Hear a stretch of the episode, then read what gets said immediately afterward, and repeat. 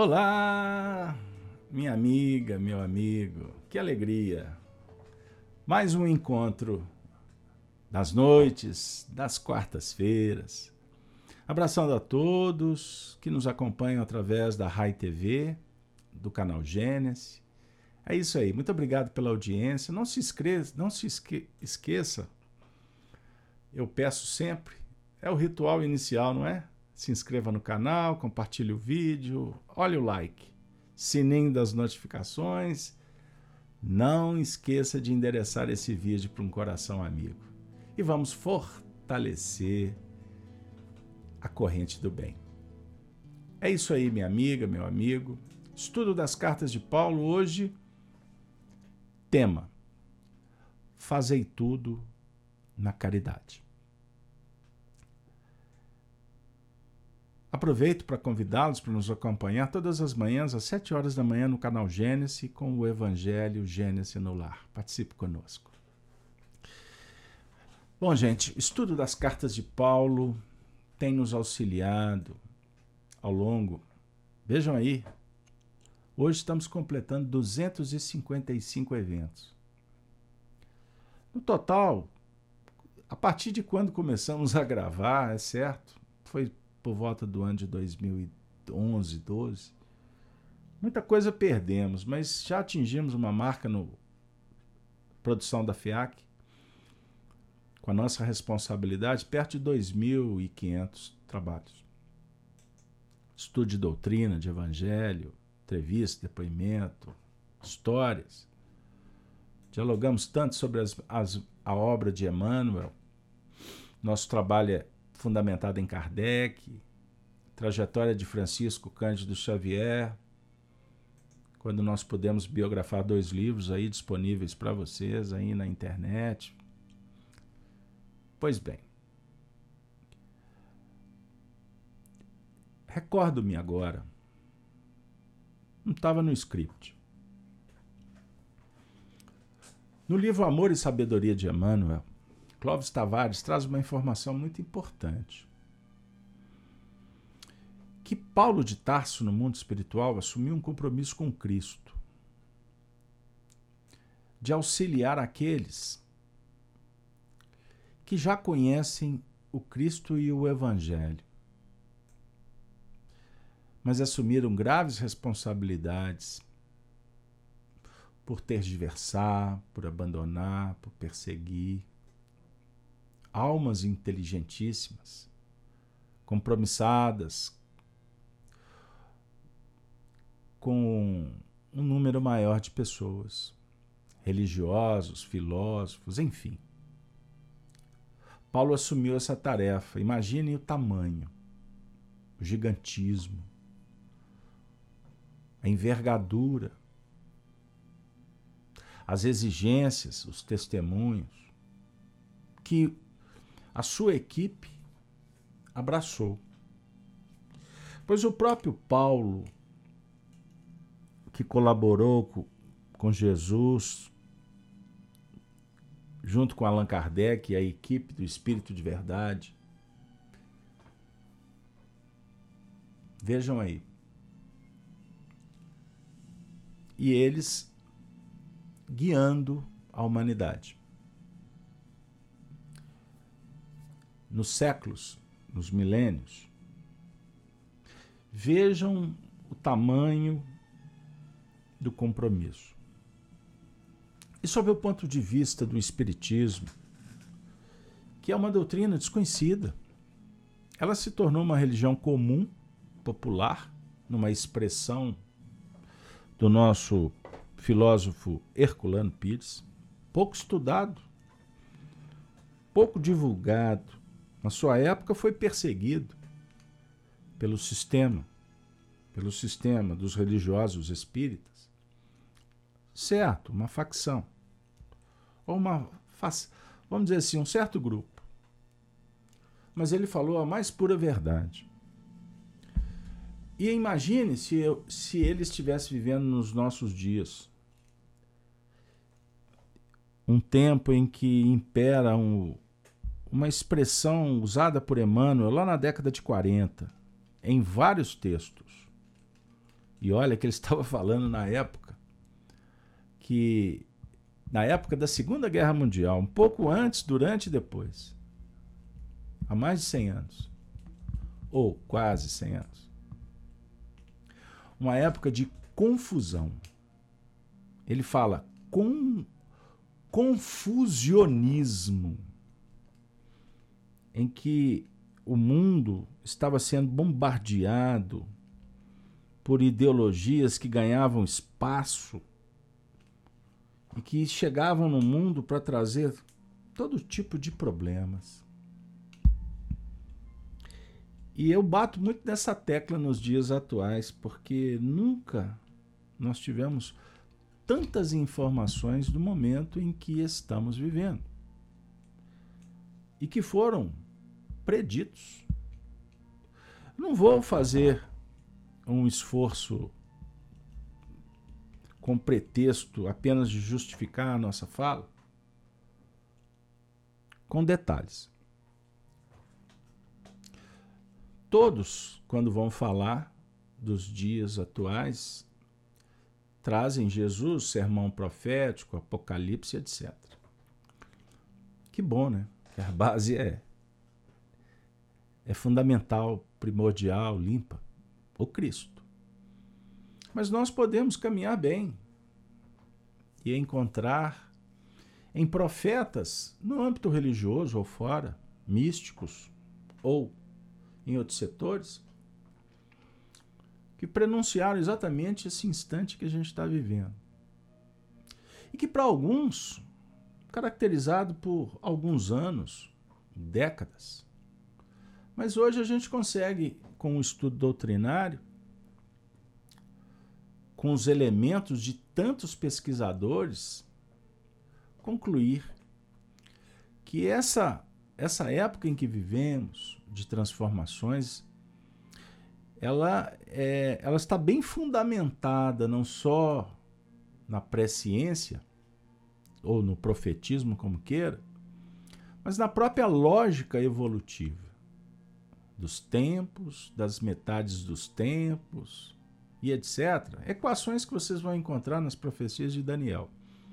A definir que o processo evolutivo ele se dá por ciclos que se intercambiam, né? Vamos dizer assim, começa um ciclo, abre outro, mas não é de uma hora para outra. Existe interseção, existe pequenos ciclos.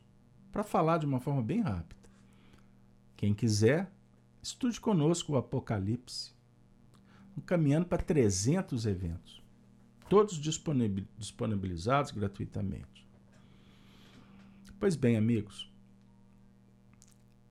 então, sob o ponto de vista do Espiritismo nos dias atuais, nós temos uma chave, uma ferramenta espetacular que até então era desconhecida. E olha que eu falei que o Espiritismo é desconhecido.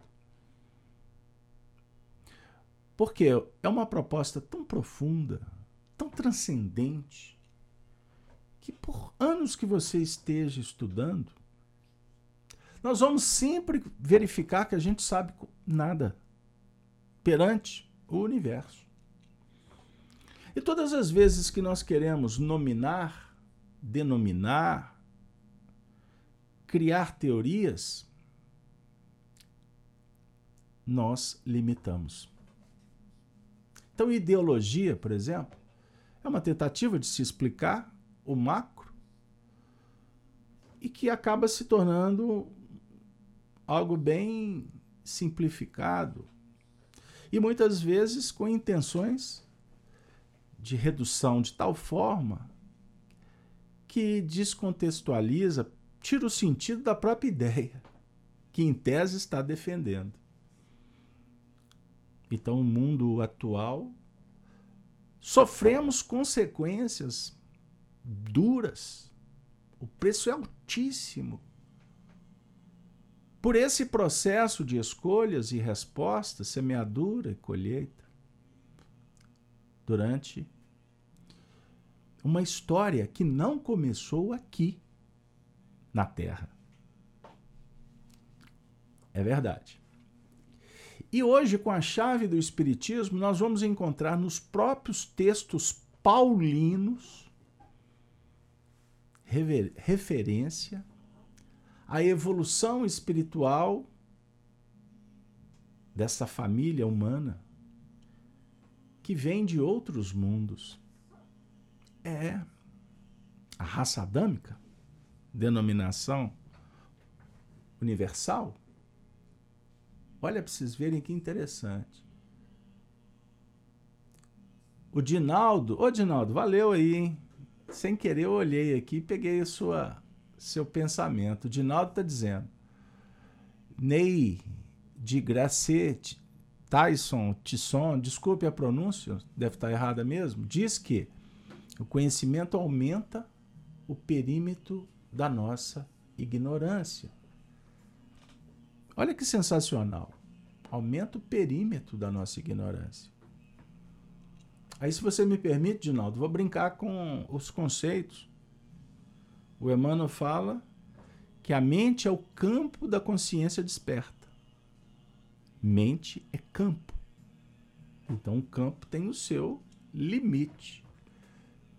Então, o limite é a ignorância que nós temos que superar. Mas quando você ampliar um pouquinho esse campo, nós vamos nos identificar com uma outra camada, com outro nível, com outro com outra faceta que teremos que transcender. Isso é sensacional. Fazei tudo na caridade é o nosso tema.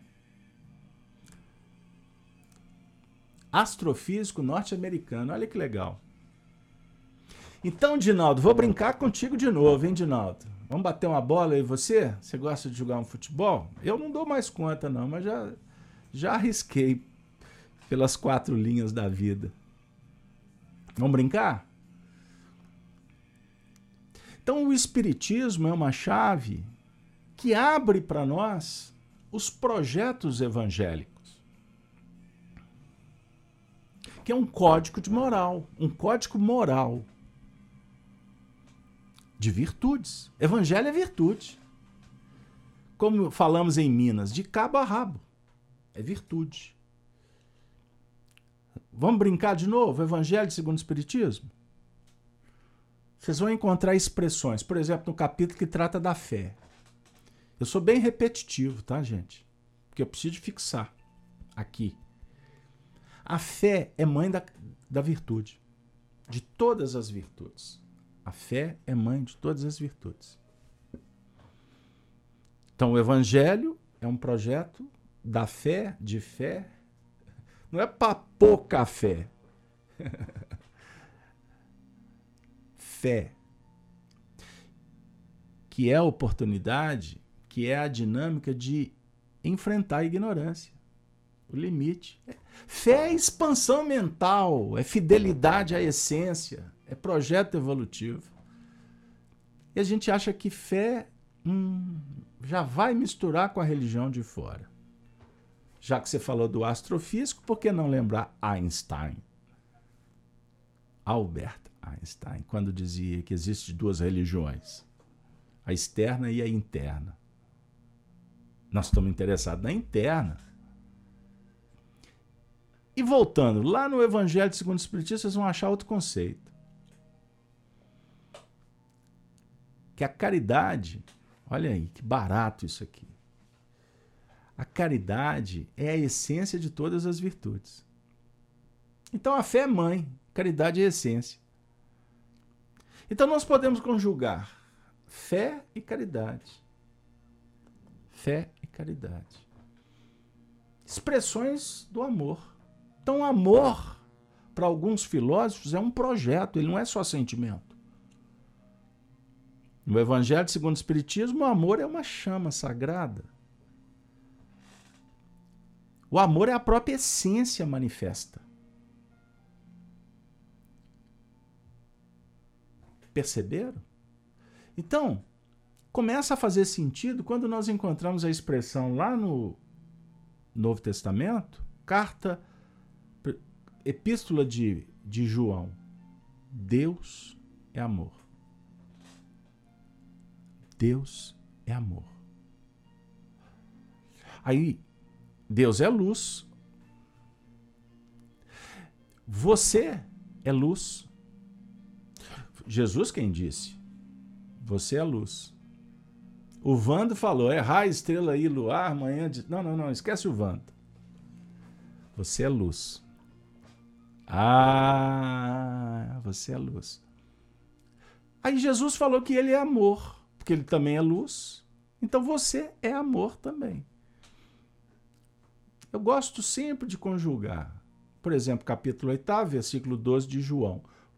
Eu sou a luz do mundo. Aqueles que me seguem não andarão em trevas, e você já sabe o resto. Só não sabemos praticar, mas você sabe. Aqueles que me seguem não andarão em trevas, mas terão a luz da vida. O próprio Senhor, conforme o registro de Mateus, afirma: Vós sois sal da terra e luz do mundo. Então Deus é luz, Jesus é luz, você também é luz. Se Deus é amor, Jesus é amor e você também é amor. Por que sofres? Porque o amor não está acontecendo. Nós estamos esbarrando na ignorância. A explicação do sofrimento está no nível de ignorância. Os males do mundo estão aí. Quem conversa comigo no dia a dia já escutou do Carlos Alberto esse ancião que vos fala? Diversas vezes. E eu vou perguntar para o Dinaldo: Dinaldo, eu acho que você é, é, é, não ouviu isso do Carlos Alberto. Não. Dinaldo, vou te fazer uma pergunta. Responda de bate-pronto, Dinaldo. Você sabe o que mais mata no mundo? Já perguntei isso. O, o indivíduo estava trocando o pneu do carro outro dia, ele machucou a mão. Eu virei para ele: Você sabe o que mais mata no mundo? o dentista sabe o que, que. O padeiro sabe o que. Eu já perguntei isso para muita gente. Eu nunca encontrei alguém que me respondesse. Debate pronto. Quem sabe vai ser o Dinaldo agora. Sabe o que mais mata no mundo, Dinaldo? A ignorância. Porque você não sabe. Eu não sei. Aí eu faço. A, a possibilidade de dar errado. Aí eu vou responder. Eu vou colher, porque o ato, o ato é um fato. Você, afirma o filósofo, penso, logo existo. Então, se você pensou, você está gerando uma ideia, já já registrou e o universo acolheu. Porque a ideia, o pensamento é energia. Você manipula. Aí você gera sentimentos, vibrações. Não, é? não tem história da frequência? Como é que o universo conhece você, eu? Pela carta que eu endereço. E essa carta eu registro assim. Você não precisa de falar, nem andar, nem se movimentar você pode se tornar uma estátua, uma pedra de gelo. Mas o universo vai estar registrando o que, você está sentindo. Lembra quando Jesus falou do adultério? Ah, aquela história da mulher adúltera, estão lembrados? Aí perguntaram para ele se a mulher for pega em adultério, então ele disse: Olha, em verdade, em verdade vos digo, pecado é pelo pensamento. Porque o pensamento já é suficiente para aprisionar ou libertar. Fazei tudo na caridade ao convite de Paulo. Eu comecei falando do Paulo assumindo uma grande responsabilidade. E não vai realizar a tarefa em alguns séculos. Um amigo disse há alguns dias: Carlos Alberto, Jesus vai ter muito trabalho. Quando a gente olha para bilhões de pessoas caminhando no mundo achando que sabem alguma coisa. E por isso opinam. Porque nos dias que vivemos, a virtude está em opinar. Porque a base da educação, a base, por exemplo, do sistema que vigora no nosso país, você sabe qual que é o princípio? É que primeiro tem que emancipar, para depois ensinar. Não, não ensinam porque emanciparam? Não. O discurso, em tese, é virtuoso, é libertário. Mas pela ignorância, emburrecem cada vez mais. O espírito é imortal, sabemos, ele não perde. Mas o que se não usa atrofia. Então, tirar das pessoas a possibilidade delas pensarem, estudarem, trocarem experiências num cenário virtuoso é cometer um dos o maior crime que se possa pensar. Muito pior do que um aborto, do que um assassinato, do que um suicídio.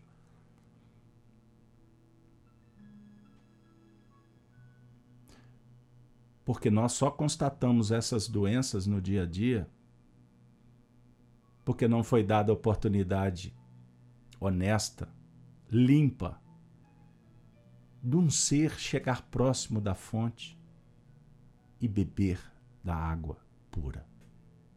É o conhecimento. Desde os tempos de Pitágoras, Platão, Sócrates, Aristóteles, os grandes sábios da Grécia Antiga, eles aguardavam que aparecessem discípulos. Eles não iam atrás.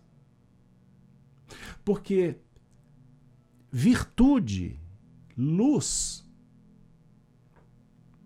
é um processo divino que não pode haver constrangimento.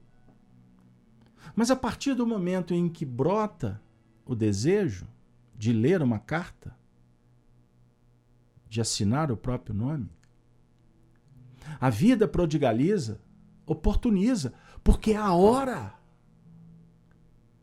do apertar o botão, o player, para que o indivíduo supere e liberte. Entendam bem. Então nós vivemos num tempo em que se privilegia muito mais instituições, se discute muito mais ideologias do que se pensa na causa, se aproxima do que é essencial. Então, para que aconteça qualquer coisa na história da humanidade, só vai acontecer porque alguém vai fazer. Aí se discute o que pode ser feito, o que aconteceu, mas poucos discutem o real propósito da vida. Por que, que nós estamos aqui? Qual que é o sentido? Vocês já observaram? Vocês encontram debates profícuos sobre reencarnação? Sobre comunicação espiritual? Sobre os fenômenos manifestos no nosso dia a dia, face às nossas índoles, personas. As pessoas estão interessadas. Você encontra um número X espetacular de likes, de seguidores, de espíritos, de pessoas que querem sentar num lugar, deixando o celular lá na, do lado de fora, para fazer um exercício respiratório para fazer um, uma visualização terapêutica, para verificar que elas estão ficando doentes devagarzinho e é preciso retomar as bases, redirecionar destinos. verificar a alimentação. Que remédio que você pode, deve, está tomando? É isso mesmo? Ou você vem na bula papal fazendo só o que, que o sacerdote mandou? E veja que caos que se encontra no meio religioso. Aqueles que deveriam ser guias, na verdade, contribuem muito mais para desviar os seus rebanhos. Porque não tem envergadura moral para ocupar os cargos e os encargos. Vestem de branco, como os fariseus, mas o coração está tão impuro e os seus discursos pautados em virtudes, em programas sociais, mas não exalam o perfume da simplicidade que um Francisco de Assis ofereceu. Entendam bem. As contradições em todos os setores. E tudo isso reverbera dentro de casa. Os nossos filhos, você ainda os conhece? Os seus filhos conhecem, reconhecem os seus pais? Os seus irmãos? Percebam. Arlene, Magali, José Carlos, Dinaldo, todos que estão aqui no chat. Nós viemos para o estudo das cartas de Paulo, expectantes de algo bom, de uma reflexão diferente. Paulo de Tarso assumiu essa tarefa e ele começou a escrever para os coríntios, para os romanos, para os gálatas. Porque, na verdade, o coração dele estava combalido, sensibilizado, porque ele estava vivendo as dores do mundo por ter sido protagonista, por ter feito escolhas. E ele foi perdendo, os bens mais preciosos, porque ele descolou dele mesmo, inclusive em nome de Deus. Ele perdeu a essência ou a conexão. Porque ele privilegiou o poder do mundo. A mensagem do a mensagem divina foi adulterada e se transformou em ideologias baratas na sua boca. Ele pregava o Deus da justiça. Faça. Obedeça. Ele promoveu morte, a violência, a invasão psicológica, até que ele caiu literalmente do cavalo porque a vida abalou o sistema. Como está abalando a estrutura materialista, hedonista do mundo. As cartas de Paulo é um endereçamento para coração. Porque o Paulo se enterneceu com a dor do semelhante, porque ele aprendeu com a sua própria dor. Por isso, ele escreveu tantas coisas maravilhosas sendo médium de Jesus. Como fala, como ensina Emmanuel. As cartas de Paulo são cartas do Cristo. Segunda carta de Paulo aos Coríntios. No seu capítulo primeiro, versículo primeiro que iniciamos nessa noite. Paulo, apóstolo de Jesus Cristo, pela vontade de Deus, não pela vontade própria. E o irmão de Timóteo, um cristão devotado. Escrevo à igreja de Deus que está em Corinto. Para você que está no canal Gênesis, na rede Amigo Espírita, com todos os santos que estão em toda a Acaia, escrevo. Graça a vós e paz. Da parte de Deus, nosso Pai, e da do Senhor Jesus Cristo. Escrevo a vós. Bendito seja, ó Deus, e Pai de nosso Senhor Jesus Cristo, o Pai das misericórdias e o Deus de toda a consolação, que nos consola, que nos consola, perdoe em toda a nossa tribulação, para que também possamos consolar os que estiverem em alguma tribulação. Com a consolação que nós mesmos somos consolados de Deus. Que consolação que pode ser maior do que o amor que oferece a verdade, a oportunidade, a caridade, a legítima liberdade que nada no mundo pode tirar, porque não tem autoridade. Consolação de Deus. Porque, como as aflições de Cristo abundam em nós, assim também a nossa consolação abunda por meio de Cristo. Que versículo sensacional! Como as aflições de Cristo abundam em nós. Já pensastes nisso? Como que a aflição do Cristo ou de Cristo pode abundar em você? Como isso pode acontecer? Como foi a, a aflição dele? Ele tinha motivo para ter aflição?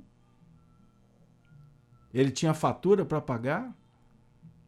Ele tinha débitos a reparar?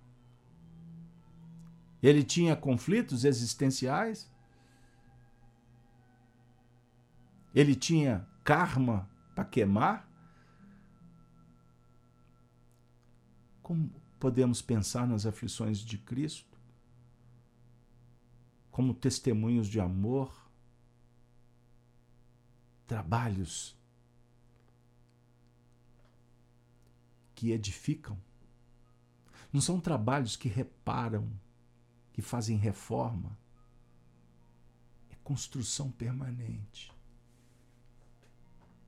É amor que supera dificuldade sem reclamar, sem fugir. As aflições do Cristo, numa expressão católica, é que tira o pecado do mundo. Mas não é a aflição de Jesus indivíduo. É o conceito, é o que significa, é o que representa. A dor da mãe que ama e que nem presta atenção na dor. Porque na verdade ela não tem dor. Para o filho é dor, para ela. Ela nem está percebendo. Por que, que o filho percebe?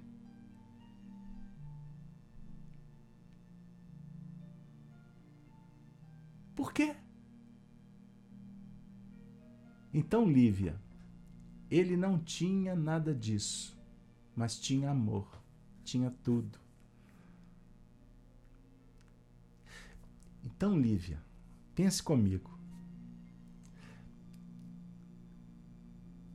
Nós não estamos tratando mesmo de Jesus agora.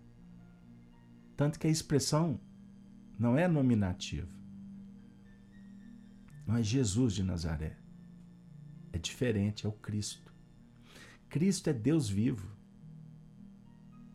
Cristo é a essência puríssima que nós vamos alcançar por testemunhos vivenciais. Essa essência está dentro de você, você não vai alcançar. Ela vai acontecer quando você conceber. É o primeiro passo. E você um dia vai ser um Cristo na plenitude, quando o amor foi incondicional. Nossa, complicou. Não, não complicou, não. Caminha pela intuição que você capta. Porque quanto mais eu, eu tentar explicar, mais eu vou limitar como ideólogos fizeram. Perceberam? Temos que nos revestir do amor e da caridade.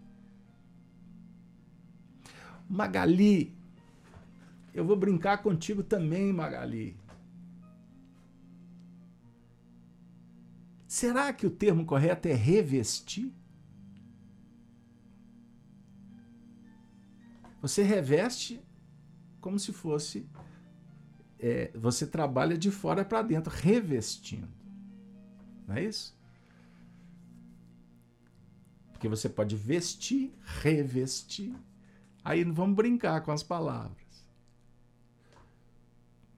Mas a essência, ela não reveste. Ela transforma o que está fora. É diferente. Até que nenhuma capa, nenhuma máscara vai existir, porque não tem sentido. Apenas luz. Olha que legal. Mas se somos atribulados, é para vossa consolação e salvação. Ou, se somos consolados, para vossa consolação é a qual se opera suportando com paciência as mesmas aflições que nós também padecemos. Primeiro, aflição Busquem no Evangelho segundo o Espiritismo o texto infortúnio oculto. Isso é pessoal.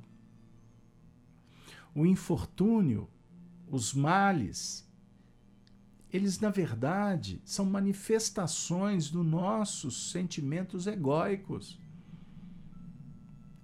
Então, quanto mais nós investimos em virtudes, menos espaço haverá para sofrimentos não teremos, não terá mais sentido sofrer. Porque você não vai se incomodar. Você não vai se sentir lesado. Você não terá motivo para sentimentos culposos. Culpa, depressão, tirando os fatores clínicos, endógenos. É um tipo de rebeldia. Violência interior. Rebeldia é não aceitação. Então nós temos que ir com calma para entender um pouco do que vem a ser sofrimento, atribulações, por isso é que o Cristo nos chama para um outro território, o da caridade, o da bondade, o da humildade, da paciência, da resiliência. E aí a gente pode fazer uma lista. E vamos nos sentir muito bem em listar virtude. Quanto mais operarmos, mais solucionamos cuidamos, tratamos, abençoamos. Agora, se nós pararmos para listar egoísmo, orgulho, vaidade, intolerância, preconceito, já cansei. Eu vou perdendo o fôlego. Eu vou estiolando. Então, se a gente ficar só pensando, pensando, pensando, e não fizermos, a fé é morta, porque não tem obra. Pegaram aí a linha do evangelho?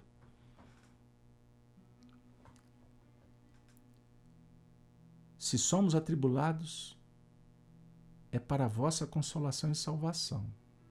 Ou se somos consolados, para a vossa consolação é. Então a tribulação de uns serve para a consolação de outros. Olha só. A consolação de outros serve para a paciência de tantos mais a definir que estamos num processo de muito aprendizado. A questão é abrir os olhos para não perder a oportunidade. E no cenário atual, em que as nossas palavras, o nosso linguajar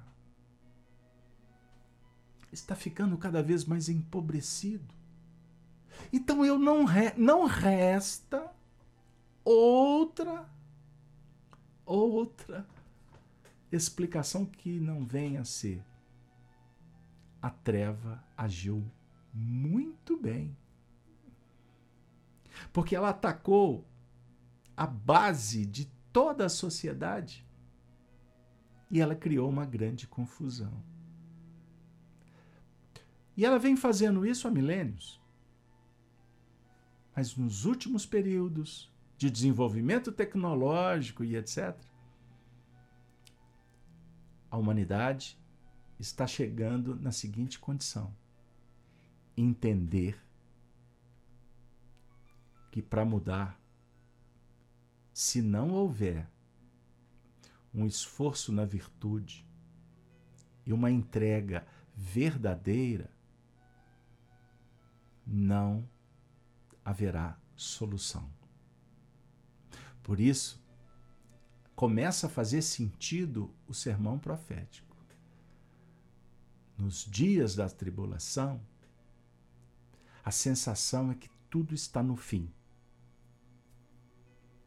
O José, José Batista está dizendo: quando olhamos ao lado a dor, a tribulação do meu irmão, eu vejo o quanto sou amado por Deus. E a nossa esperança acerca de vós é firme, sabendo que, como, como sois participantes das aflições, assim o sereis também da consolação. Ah, minha amiga, meu amigo. Ah, minha amiga, meu amigo, vejam o que Paulo está dizendo. Veja bem, pessoal. Aí, eles estão afirmando que tem esperança em vós. E essa esperança é firme, eles estão apostando, eles estão investindo. Porque quem está aqui é participante da aflição. E se nós estamos participando da aflição, estamos nos interagindo em meio a, uma, a um estado de muitas dificuldades, também seremos juntos na consolação. Então, Dinaldo, você que está dizendo sobre o movimento espírita, rachado nos últimos tempos, Dinaldo. Sim. Sim. Porque todos os setores da sociedade estão rachados. E o movimento espírita, ele não está fora. Mas rachado em que sentido? Eu estou no movimento espírita sou um, um, um Zé Ninguém do caminho. Estou caminhando para quatro décadas de movimento espírita atuante, federativa, âmbito estadual, nacional. Eu venho acompanhando tudo isso aí já tem um bom tempo. E quando forjado numa escola bendita, que foi a União Espírita Mineira, eu convivi com pessoas que participam do movimento espírita desde a década de 20. Então nós conhecemos os movimentos de cada era, de cada geração. Problemas, soluções, tudo isso. Então eu aprendi uma coisa. Movimento espírita é um movimento social. E, na verdade, o movimento espírita nunca foi unido. O movimento espírita talvez é um dos movimentos que mais elementos tem para ter muitas correntes.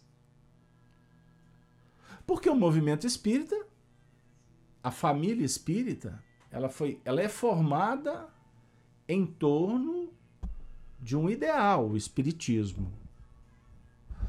Mas a compreensão do espiritismo, ela é pessoal. Então nós chegamos à seguinte conclusão: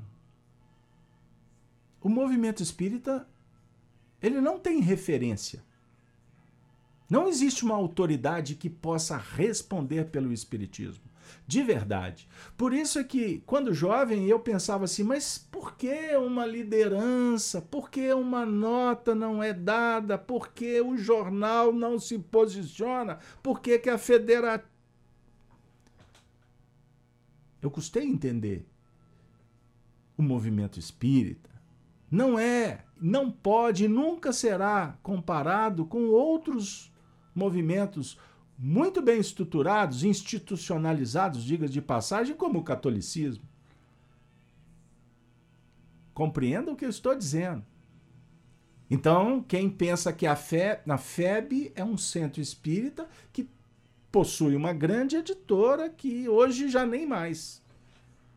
Mas o presidente da FEB, ele não tem autoridade para responder em nome de um pequeno centro espírita lá do cantinho de Minas Gerais.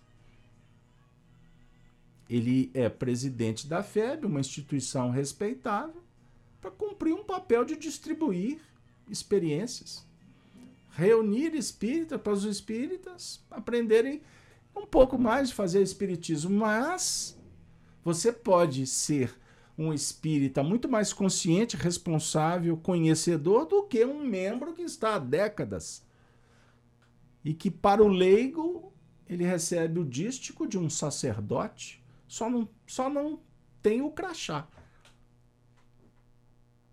Espiritismo. Vamos trazer Kardec. É um movimento daqueles que acreditam nos espíritos e na mortalidade da alma. Agora, para se dizer espírita, não existe título. Tem centro espírita que dá diploma porque fez um curso. Bora, ora lá. Com todo respeito às instituições. Isso não tem nenhum sentido. Por isso é que, que o Herculano Pires falava que o, centro, que o espiritismo foi barateado, sucateado, inclusive por sacerdotes, que foram católicos, protestantes ou de outras religiões e que hoje não vestem mais a toga tem a toga também, hein?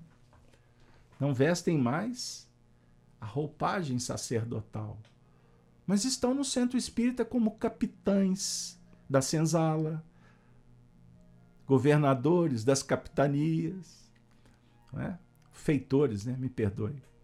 Não são mais o bispo, não estão mais na condição da freira, da madre superiora, mas estão lá no centro espírita batendo continência, e exigindo que se cumpra obrigações. Entendam?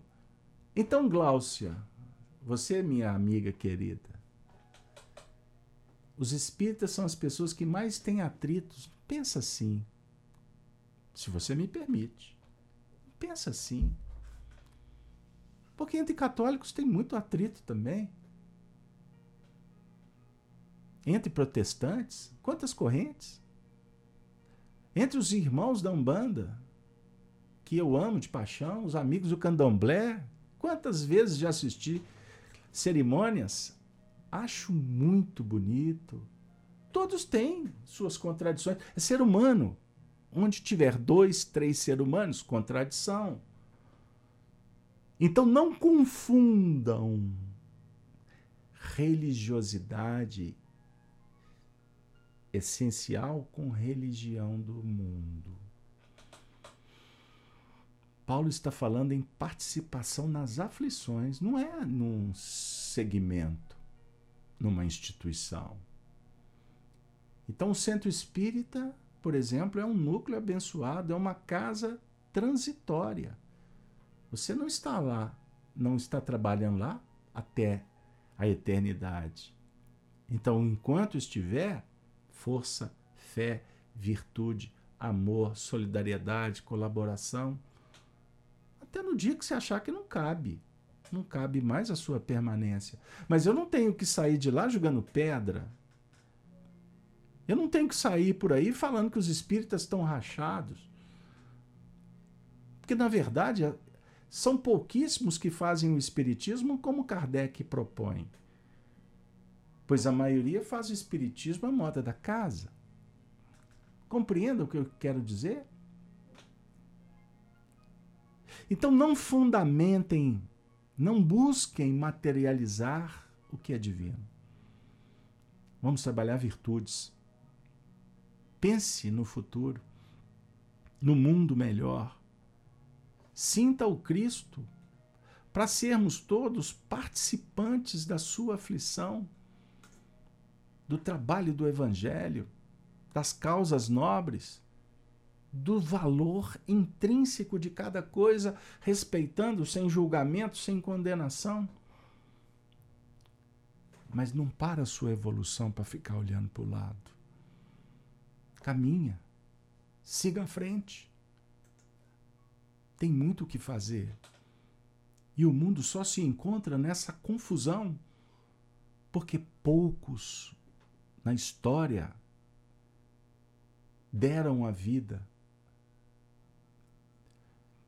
em prol do bem comum.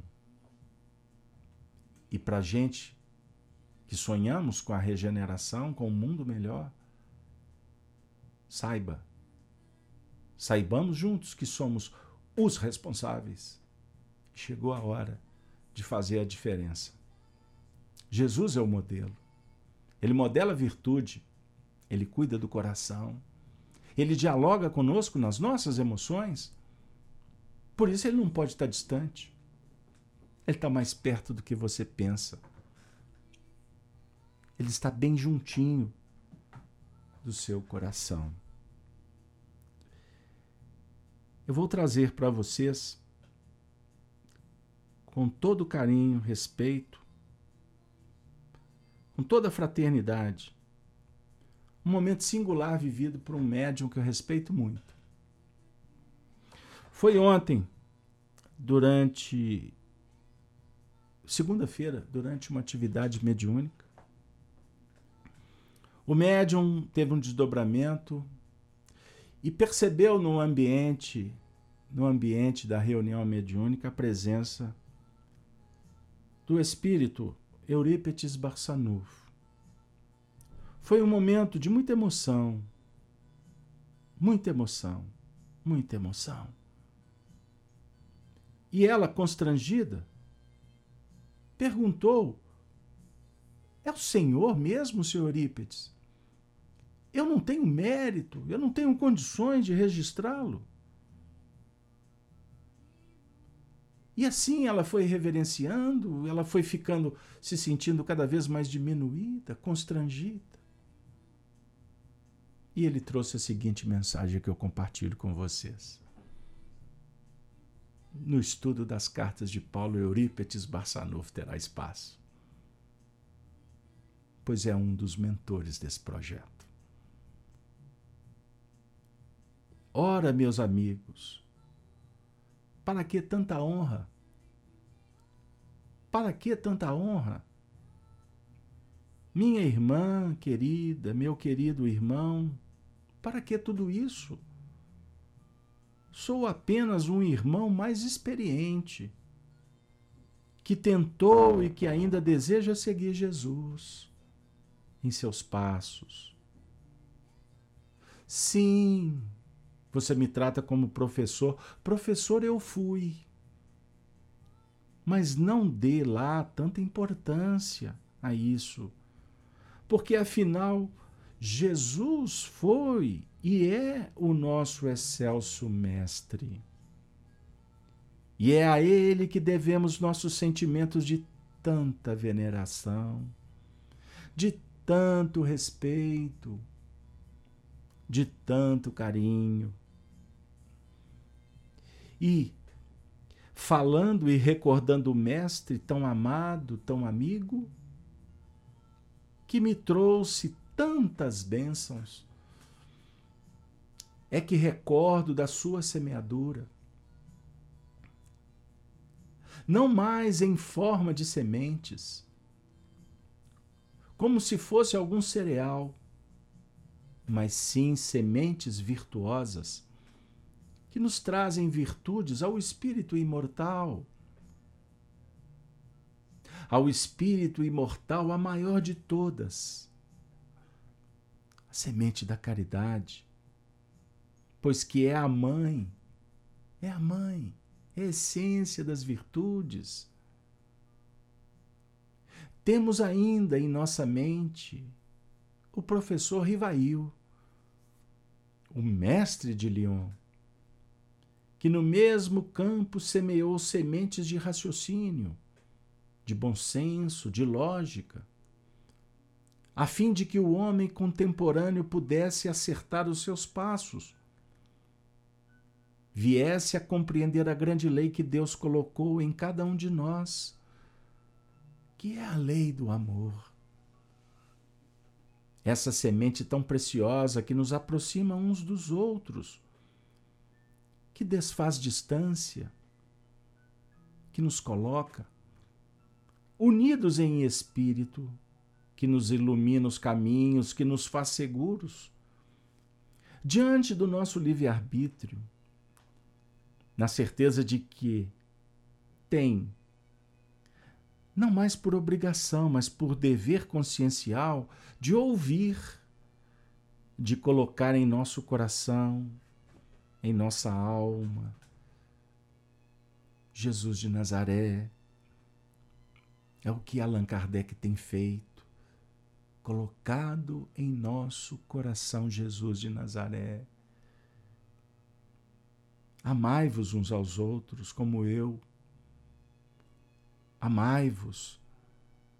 Este é o mandamento maior que há de acelerar de facilitar esse movimento que precisamos realizar dentro de nós, a fim de que possamos colaborar, a fim de que estas sementes floresçam, deem frutos, pacifiquem a humanidade, consolem os aflitos, amenizem dores, iluminem espíritos. Não, meus irmãos, não tenham receio. Sou eu, sim, que me aproximei de vocês. O que o nosso médium sentiu também foi imensamente real. A imagem de um professor, que para mim não existe.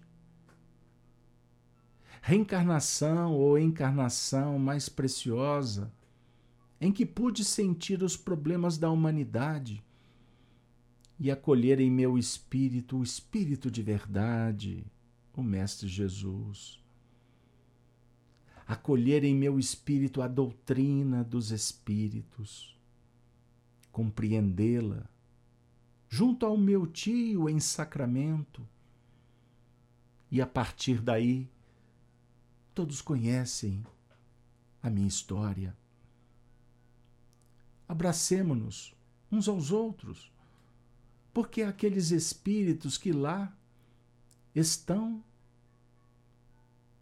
na fraternidade Allan Kardec, sobretudo os nossos irmãos mais necessitados, também recebem essas sementes de luz, de consolo, de alívio, de paz, em nome do nosso Mestre Jesus. Sementes de luz chegam-lhes perto da alma, transpassam-lhes a mente, chegam até o espírito, consolando-os, iluminando-os, dando-lhes a rota segura através da compreensão, de diálogo fraterno e amoroso. Meus queridos, não tenham receio nesse momento em que o mundo necessita de amor, de sentir-nos perto de vocês.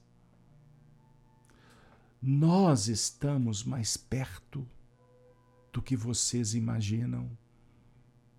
Nós estamos à distância de apenas um pensamento. Um pensamento é a distância. De uma vontade, de uma vibração. Esta é a distância. Então, quando pensar neles, o benfeitor da tua preferência, Jesus, a força que te oferecer condições de soerguer, de pacificar, de curar, de suplicar, de orar, de atuar. Saiba que a resposta vem. Ela foi idealizada, plasmada por Jesus. Aperte o botão, faça acontecer. Tenha boa vontade, que as distâncias são superadas, as doenças tratadas, o vazio preenchido, a fome mitigada, superada a solidão, a carência. Os bons espíritos são as vozes dos céus que encantam e envolvem a todos vós. Não temeis, nada no mundo supera o amor do Cristo. A presença de Deus os recursos que ele endereça a todo tempo para todos que merecem, que trabalham, que lutam, que confiam, que constroem, enquanto os que destroem, que não confiam, que tergiversam, que fogem, que violentam, que trancafiam, fecham as portas e impedem que a misericórdia atue. E o cenário se torna sombrio, entristecido, contaminado. E os projetos destruídos. Até que chega o momento em que Deus diz: basta. Só Ele tem o poder de dizer: basta. Ame, prossiga, vá adiante, ser humilde, caridoso, ser honesto. Pingue o colírio da sabedoria nos teus olhos. Pelas mãos do conhecimento, e pela entrega para ouvir as vozes dos céus. Sê prudente, mas confie corajosamente que a sua vida vai mudar. Você é capaz disto. Com sensibilidade, a tua mediunidade vai te auxiliar a identificar os planos divinos. Que Deus seja louvado e que as cartas do convertido de Damasco possam ser postadas. Que a nossa alma de joelhos agradecidas possamos recebê-las. E agradecidos abrir o envelope e ler cuidadosamente cada dica singela que vem ao teu encontro pela vontade do Cristo. E com o seu sacrossanto apoio, tenhamos o desejo de servi-lo e atender o que ele nos delegou. Sejamos todos unidos no amor do Senhor. Muita paz. É o que a equipe espiritual deseja nesse momento de alegria cristã. Até a próxima. Obrigado. Obrigado a todos. A ave seja o Cristo. Até a próxima. Se Deus assim o quiser.